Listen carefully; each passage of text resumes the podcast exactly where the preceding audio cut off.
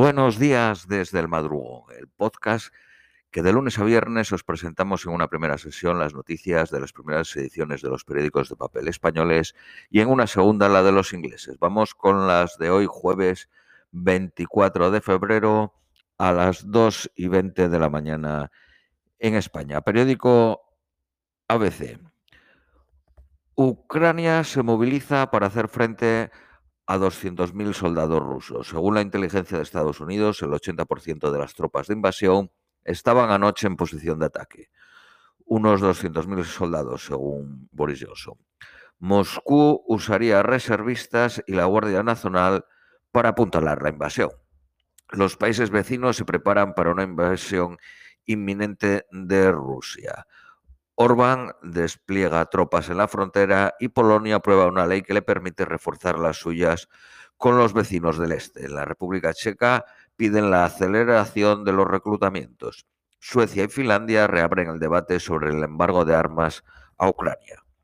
La Comisión Europea advierte de que habrá que asumir los costes de las sanciones. El presidente del Consejo Europeo convoca para hoy una cumbre extraordinaria en Bruselas para abordar la situación. Rusia no podrá vender su deuda soberana en Londres. La embajadora de Estados Unidos en la ONU dice que Rusia pone a China en una situación difícil. Sostiene que el Donbass no se puede comparar con Taiwán. Un hijo del presidente de México es imputado y hay sombras de sospechas sobre otro. López Obrador ha sido, sido señalado tras conocerse que uno de sus hijos alquiló una mansión de lujo en Houston presuntamente cedida por un ex, alto directivo de la petrolera Baker Hughes. La ONU alerta de incendios en sitios imposibles como el Ártico. El riesgo de incendios extremos se duplicará para el 2100. Hoy en el periódico El País solo hemos tenido acceso a la portada y dice el alto representante de la política exterior de la Unión Europea, Josep Borrell, dice hoy el, el 40% de nuestro consumo de gas depende de Rusia. A medio plazo no vamos a seguir comprando el gas a Rusia.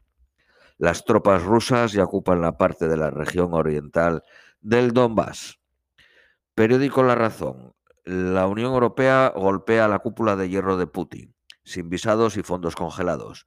Bruselas sanciona al ministro de Defensa, al jefe de gabinete y a altos mandos militares rusos, pero aún no al presidente. Ucrania moviliza a reservistas y declara el estado de emergencia mientras sufre un grave eh, ciberataque contra varios ministerios y bancos. España insta a salir a los españoles de Ucrania lo más rápido posible. Pekín guarda silencio sobre la incursión de Rusia. Se mantiene a su lado en el Consejo de Seguridad de la ONU, pero pide resolver la crisis por la vía diplomática. La periodista deportiva, modelo y actriz mexicana fue hallada muerta y envuelta en sábanas en una zona boscosa. El feminicidio es la principal hipótesis. Periódico El Economista. Estados Unidos insiste en el riesgo de invasión rusa inminente. La amenaza se eleva a una invasión total desde el frente norte. El gobierno de Ucrania ha recibido la advertencia, pero señala que era la tercera vez en un mes que se le decía. Es posible, dijo una fuente, Putin no puede mantener tantas tropas en el campo mucho más tiempo. Biden invertirá 450 millones en mejorar los puertos por la crisis de suministro. Washington obtendrá el dinero del paquete de 1.2 billones para infraestructuras. Estados Unidos usará la Guardia Nacional ante las protestas de camioneros antivacunas en la capital. Bruselas especifica sus sanciones contra bancos y autoridades rusas. Afectará a 555 individuos y 52 entidades veto a las importaciones desde las zonas ocupadas y limita el acceso a los mercados de capitales europeos. Bank Inter opta por Liberty, una aseguradora con sede en Houston, Estados Unidos, para ampliar su, oferta de seguros con auto y. Descarta la alianza con su socio Mafre y su participada línea directa. Volkswagen se decanta por Sagunto para coger su planta de baterías. Será la tercera planta en Europa tras la de Suecia y Alemania. Feijó prepara el desembarco. El 18 de marzo podría presidir ya el Partido Popular.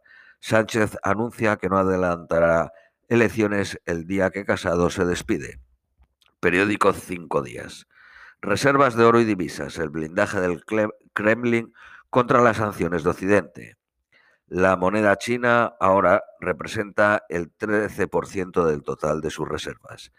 El barril del Bren supera las 96 dólares. La Escuela de Negocios ESADE prevé que España crezca un 5.8% en 2022 si los precios y la sequía lo permiten. Casado se despide del Congreso y cede a adelantar el Congreso. Los líderes territoriales abordan la salida de su presidente. Periódico ABC y noticias, más noticias nacionales españolas. Los varones exigen a Casado que deje paso a Feijó. El dirigente gallego se reunió solas con Casado durante hora y media para pactar el relevo en el partido. Casado asistió a la sesión de control porque es su obligación, a pesar de sufrir el abandono de sus filas. La mayoría de los líderes regionales pidieron a la un presidente que presentara su renuncia anoche. El entorno del líder gallego dice que el presidente será elegido en un congreso. Ayuso no disputará al presidente de la Junta el liderazgo y le ayudará en la reconstrucción. Sabe que no es su momento y será leal a la dirección. El líder popular dijo adiós en Sánchez en la sesión de control le deseó lo mejor en lo personal, pero criticó durante su estrategia al frente de la oposición. Carromero se da de baja en el Partido Popular y deja la política totalmente. Su entorno asegura que nunca habrá una prueba del espionaje Ayuso. Sin Casado, una parte de la estrategia del gobierno se desmorona. En los últimos meses se centraba mucho en desvirtuarle como líder. Sánchez cede al partido al País Vasco el ingreso mínimo vital. Mañuecos mantiene su negativa a abrir la Junta a Vos, la Junta de Castilla y León, y ofrece solo programa. Los de Abascal aseguran que la distancia aún es muy grande, pero seguirán negociando. Cataluña saca adelante la ley que legitima la ocupación, obliga a ofrecer un alquiler social incluso a quienes entraron de manera ilegal. Competencia sanciona correos por sus rebajas a grandes clientes y abre la vía a una a luz de litigios. Operadoras privadas anuncian que reclamarán daños. Siete de cada diez españoles leen libros, según el gobierno. El Primavera Sound anuncia doble sede para 2023 y se celebrará en Madrid y Barcelona. Periódico La Razón. Hasta varones de la cuerda de Génova cerraron ayer filas con el presidente gallego. Feijó se presentará con una lista de integración territorial. Galicia y Andalucía van de la mano en el diseño de la nueva etapa. El Partido Socialista pide investigar los aviones de Ayuso que trajeron las mascarillas de China. Los partidos de izquierda ampliaron ayer sus denuncias para indagar en más contratos. Mañueco insiste en gobernar en solitario pese a acercarse a vos.